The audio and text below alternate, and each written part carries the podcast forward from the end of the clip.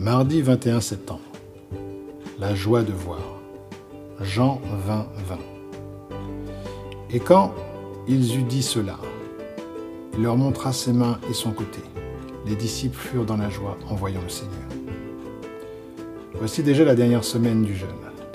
Votre journal intime est sans doute déjà bien rempli des résultats de votre recherche du cœur de Dieu et votre étude de sa parole.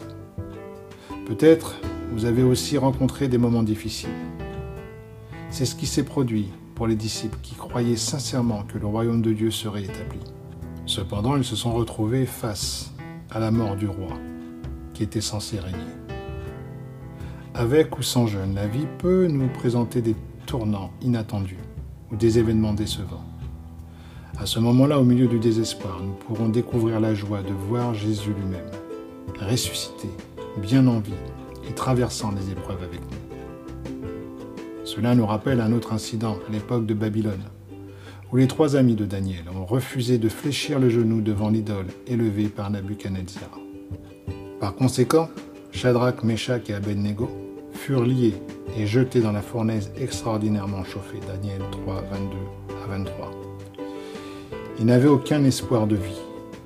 Leur avenir semblait brutalement terminé. Si vous vous sentez pris dans le feu de la tribulation, si votre espoir pour l'avenir est pratiquement effacé, si vos croyances et vos convictions sont perpétuellement remises en question, commencez à chercher Jésus là où vous êtes. Faites cette demande à Dieu en toute sincérité. Seigneur, ouvre mes yeux et montre-moi où tu es dans cette situation. Je veux retrouver la joie de te voir, toi seul. Nous n'avons aucune indication que les trois amis de Daniel ont prié de cette manière. Néanmoins, le roi Nabuchodonosor fut effrayé et se leva précipitamment. Il prit la parole et dit à ses conseillers N'avons-nous pas jeté au milieu du feu trois hommes liés? Ils répondirent au roi Certainement, au roi. Il reprit et dit Eh bien, je vois quatre hommes sans lien qui marchent au milieu du feu, et qui n'ont point de mal, et la figure du quatrième ressemble à celle d'un fils des dieux. Daniel 3, 24 à 25. Nous ne pourrons qu'imaginer la joie qu'ont éprouvé Shadrach, Meshach et Abednego. Jésus est présent en toutes circonstances de votre vie. Il veut que vous le voyiez. Il veut que vous perceviez sa présence dans le présent ainsi que dans l'avenir.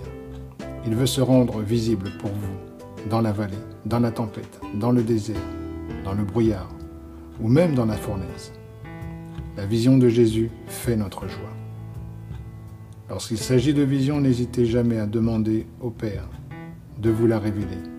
Mais surtout, demandez-lui d'ouvrir vos yeux et de vous montrer Jésus dans vos circonstances.